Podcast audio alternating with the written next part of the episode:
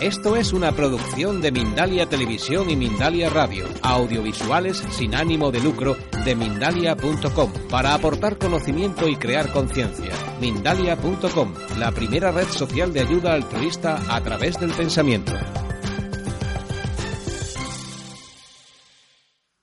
He venido a este interesante congreso a compartir con vosotros la experiencia de mi familia. Debo deciros antes de empezar que, a diferencia de mis compañeros del encuentro, yo no estoy acostumbrada a hablar en público, por lo que os pido vuestra comprensión si mi voz no es muy clara, por lo que me ayudo de la lectura al exponer esta comunicación. La charla se llama El aprendizaje fuera de la escuela oficial, porque mi hija e hijo no han asistido a un colegio oficial. Sin embargo, han aprendido muchísimo. Se relacionan muy bien con personas de cualquier edad poseen amplias competencias y habilidades, son creativos, saben resolver conflictos y problemas. Os cuento desde el principio cómo llegamos a esto. Mi marido, nuestra hija de dos años, casi tres, y yo preparamos con mucha ilusión todo su material para empezar primero de infantil en el colegio público que tenemos muy cerca de casa. Ella ya mostraba un gran entusiasmo y curiosidad por todo lo que había a su alrededor así como en relacionarse o jugar en grupo. Después de los primeros días del periodo de adaptación pasó de ser una niña muy alegre y motivada a estar retraída y poco feliz. Ya no sonreía ni tenía la misma energía que antes. Dejamos de llevarla diciendo que serían unos días. Después lo aplazamos una semana, quince días, un mes, tres meses. Aquí fue cuando nació su hermano hasta que pasara Navidad, hasta Semana Santa, hasta el curso que viene. Entonces no sabíamos nada de los niños que aprenden en casa o de las familias homeschoolers. Lo único que sentíamos era que ella necesitaba seguir creciendo tranquila, sin prisas, jugar todo el tiempo, que le leyéramos muchos cuentos. El siguiente curso y medio, presionados por nuestras creencias y entorno social, asistió a una escuela infantil llamada, en inglés, Escuela de Juego fue un curso al que se adaptó rápidamente, era feliz con las maestras, hizo amigas y amigos, jugó e hizo muchas manualidades, que ha resultado ser más tarde una de sus pasiones, la artesanía. Animada por nosotros, sus padres, también empezó en la escuela de música, a la que durante tres años asistió felizmente dos días a la semana. Su maestra trabajaba una metodología lúdica con la que los niños disfrutaban enormemente la clase y la música. Una gran lástima, porque al tercer año la pedagogía cambió y la consecución de objetivos era entonces prioritaria. Ella dejó de estar motivada y de disfrutar las clases, así que lo dejamos. De forma análoga, el tercer año en la escuela de infantil, aunque empezó el primer trimestre de forma suave, a partir de enero nuestra niña, de cinco añitos, empezó de nuevo a expresar cansancio y falta de alegría y motivación ante la presión en la escuela por todo lo que tenía que aprender para el curso siguiente, que empezaría primaria. La lista de lo que tendría que aprender en seis meses era incomprensible para ella. Sumar, restar, leer, escribir. Entonces dibujaba ya mucho, hacía garabatos, le encantaba mirar libros y escuchar historias, hacer con las manos mil cosas, concentrarse en cualquier actividad, aunque muy poco de sumar y restar. Más tarde entendimos, leyendo a pedagogos y psicólogos, que la capacidad de los niños para el razonamiento abstracto necesario para resolver operaciones matemáticas no estaba desarrollada aún. Y dejamos de nuevo la escuela. Y seguimos leyendo muchos cuentos, cantando y bailando, jugando, saliendo al campo, haciendo actividades y talleres con niños de su edad casi todas las tardes, viendo obras de teatro. Su hermano tenía ya dos añitos. De nuevo no sabíamos que había otra alternativa al colegio Esperábamos que creciera y estuviera preparada para poder estar sentada muchas horas al día, asimilar conocimientos, realizar tareas que su ser no entendía, no decidía ni sentía. Nos acercamos a algunos colegios, como el CEIP a Bencerrajes, en el que la escribimos dos años consecutivos, pero no tuvimos plaza. El colegio Alquería no era inaccesible por motivos económicos. Hemos estado también pendientes de un gran proyecto de escuela pública que estuvo a punto de hacerse realidad la Escuela Viva de Conchar, que tenía un importante respaldo en Granada y mucha ilusión y trabajo de un grupo de familias. Tenía como modelo el CEIP de Cantabria, Vital Alsar. así como el proyecto Galatea, también de Cantabria, entre otros centros educativos en España, tanto públicos como privados, en los que la educación de los niños se plantea de otra manera diferente a como se ha venido haciendo hasta ahora. Así como muestra de forma magistral Frato de Tonucci en sus ilustraciones, la educación a la que estamos acostumbrados y que nos parece normal muchas veces va en contra del desarrollo de actitudes que serán fundamentales para nuestros hijos. La creatividad, la autonomía, la motivación, la capacidad de innovación, etc. Empezamos a investigar y así leímos no solo a Piaget, con sus conocidísimas etapas evolutivas del niño, sino también a De Crowley, a Pestalozzi, Humboldt, Dewey, Montessori, Alain, Tonucci y otros que definitivamente nos hicieron conectar con nuestro sentir y ayudaron a abandonar creencias que no nos estaban haciendo nada felices. Fueron brevemente Claudio Naranjo, con su educación transformadora y su libro Cambiar la educación para cambiar el mundo, con el que yo entendí que había dos caminos para hacer que este mundo, del que algunas cosas no nos gustan, se transforme. Un cambio en nuestra conciencia y una nueva educación de las niñas y niños. Otro, David Elkin, con su libro El niño apresurado, que no sé si hay traducción al español. El título que yo leí fue de Harriet Child. John Hall, con dos de su obra, Cómo aprenden los niños y cómo fracasan los niños. La pedagogía de Rudolf Steiner y las escuelas Waldorf. Rebeca y Mauricio Bild, con sus libros Pedagogía y experiencia en su escuela activa. Algo de María Montessori Heike Freire con todo su movimiento Educar en Verde, la inteligencia múltiple de Howard Gardner, en fin, etcétera. Por supuesto, la investigación sobre la legalidad de no ir al colegio fue inmediata y exhaustiva. Estudiamos a fondo no solo la Constitución española y la normativa, que yo ya conocía por mis estudios de Derecho, sino toda la jurisprudencia existente en España referente a los casos que habían ido a los tribunales. Porque en España la educación en el hogar no está reconocida legalmente. Hay un vacío legal. Los jueces interpretaron durante un tiempo, y así dictaron sus sentencias, que la Constitución española, cúspide del ordenamiento jurídico español, ampara el derecho de los padres de elegir el tipo de educación de su hijo, y no solo elegir si el centro es público o privado, pues en ambas modalidades el tipo de educación es el mismo. Y la Constitución española está por encima de la ley orgánica que establece como obligatoria la escolarización. Aquí estoy hablando de los casos en los que familias homeschoolers como nosotros cuidan de sus hijos con diligencia y responsabilidad. Por supuesto, no hablo de los casos en los que pueda haber abandono o dejadez real. Desafortunadamente, en los últimos años se ha denunciado a algunas familias y aunque éstas han podido demostrar exhaustivamente que no eran casos de dejadez o abandono, sino todo lo contrario, los jueces no le han dado la razón, como había pasado hasta entonces y estas familias se han visto en serias dificultades. Fue crucial la existencia de ALE, la Asociación para la Libre Educación, a la que nos asociamos. Esta asociación, además de informar y facilitar información, reclama el reconocimiento legal de esta opción educativa, de manera que se puedan obtener las certificaciones académicas oficiales presentándose por libre a las pruebas que existen en la, en la enseñanza presencial. Os voy a decir resumidamente lo que dice la ley. La Declaración Universal de los Derechos Humanos, en su artículo 26, dice que la instrucción elemental será obligatoria y que los padres tienen el derecho preferente a escoger el tipo de educación que habrá de darse a su hijo. La Convención Europea de los Derechos Humanos. A nadie será negado el derecho a la educación.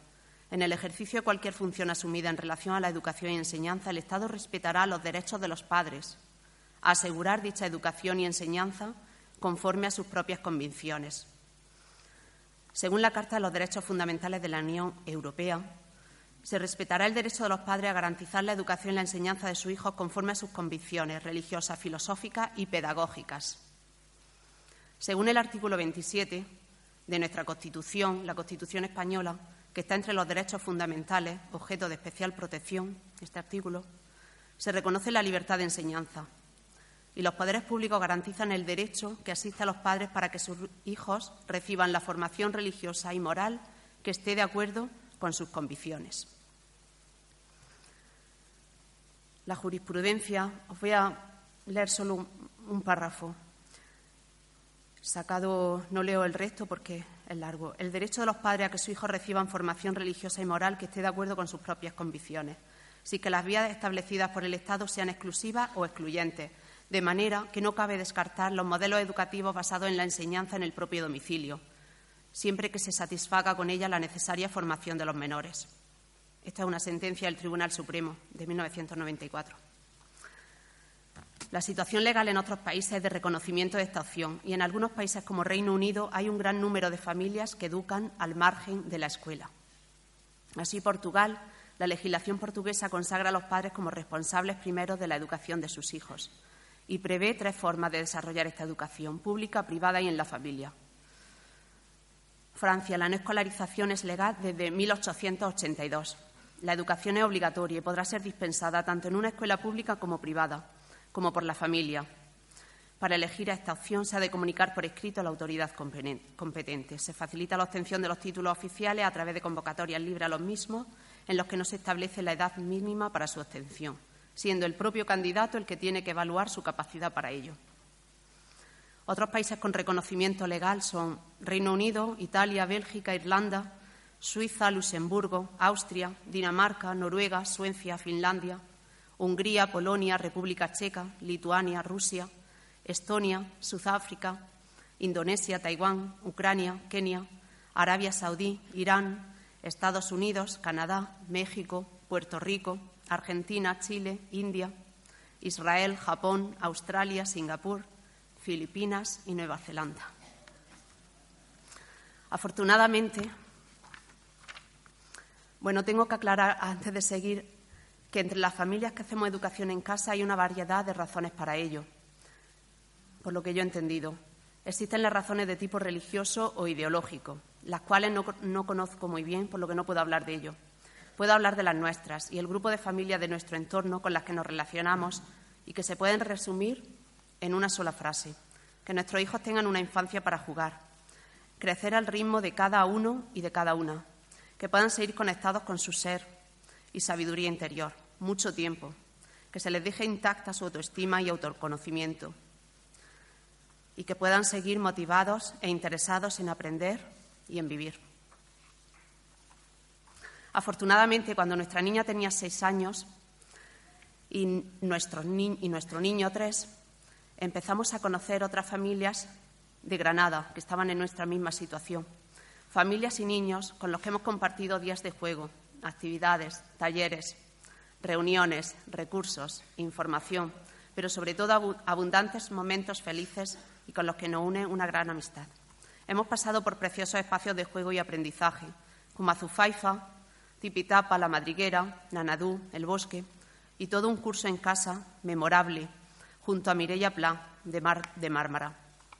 En cuanto a la cuestión de la socialización y la capacidad de nuestros hijos para relacionarse con los demás asertiva y respetuosamente, respetar las reglas, saber ganar y perder, aprender a esperar su turno, etcétera, que tanto nos preocupa siempre a los padres, hemos observado con el paso de los años que lo que escribieron reconocidos pedagogos se ha cumplido totalmente para nosotros.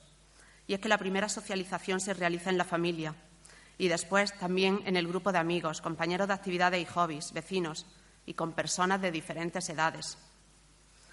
Nuestra familia ha dedicado muchísimo tiempo desde los cuatro años de nuestra hija a las reuniones y espacios preparados de juego y aprendizaje, a las actividades extraescolares de tarde y posterior tiempo de juego libre, así como a la asistencia de cuentacuentos, obras de teatro, musicales y de danza.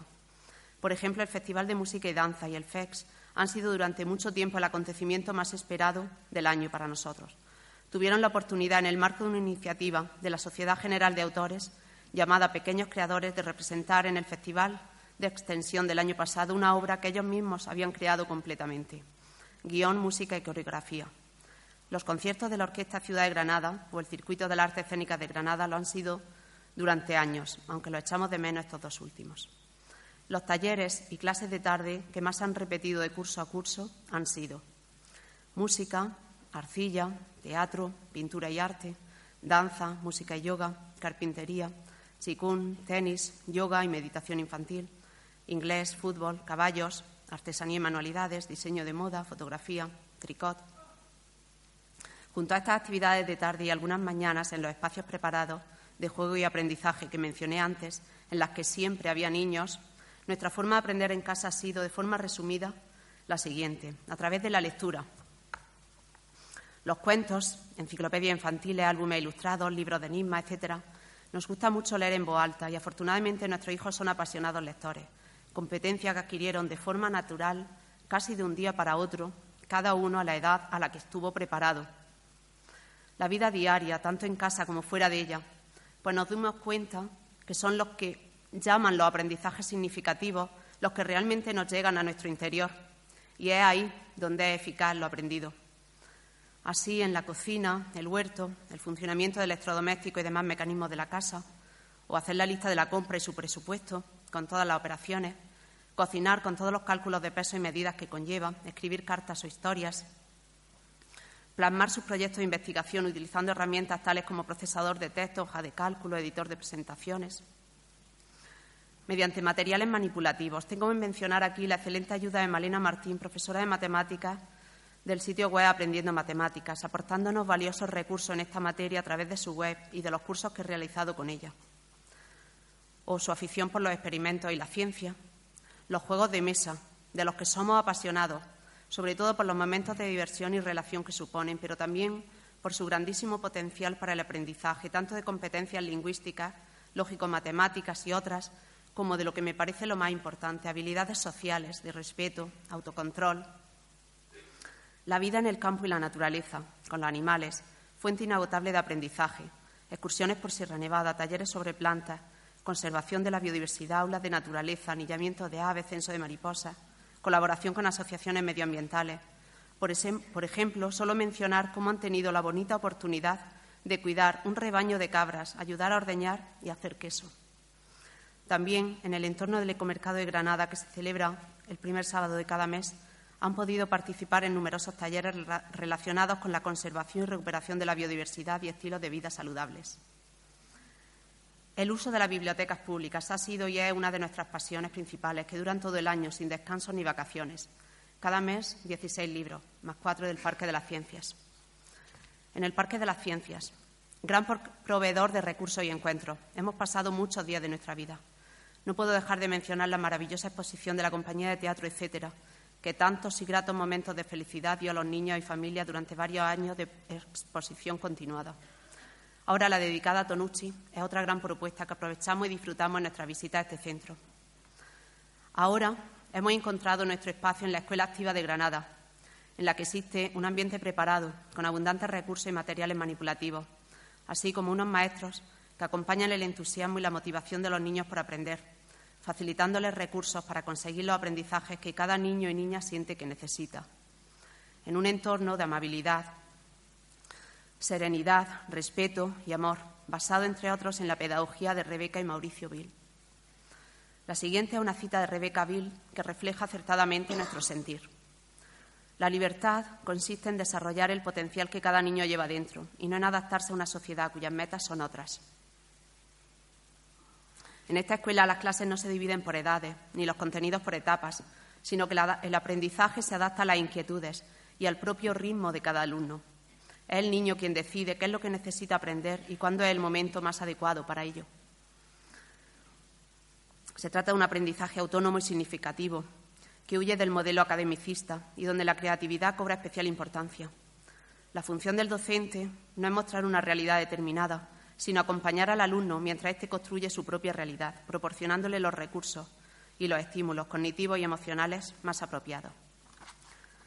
Para terminar, quisiera decirles que este camino que hemos andado con nuestros hijos desde el corazón y al que hemos llegado sin proponérnoslo no ha sido fácil, debido a la enorme presión social que se ejerce ante cualquier actuación que no siga las directrices de lo, de lo que se considera habitual lo cual no obsta a que nos sintamos muy orgullosos por la infancia de plenitud y felicidad que han tenido y tienen nuestros hijos.